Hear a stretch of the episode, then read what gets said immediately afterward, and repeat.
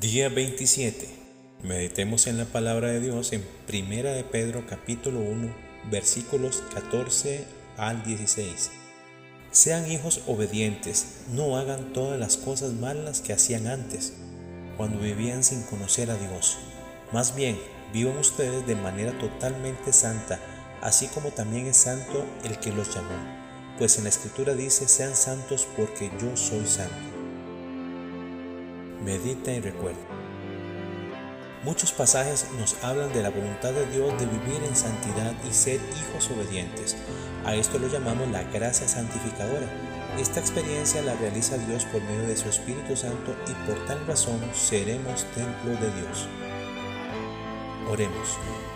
Padre nuestro, te agradecemos con todo nuestro corazón al enviar a Jesús a morir por nuestros pecados.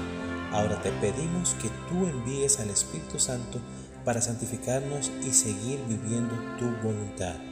Amén.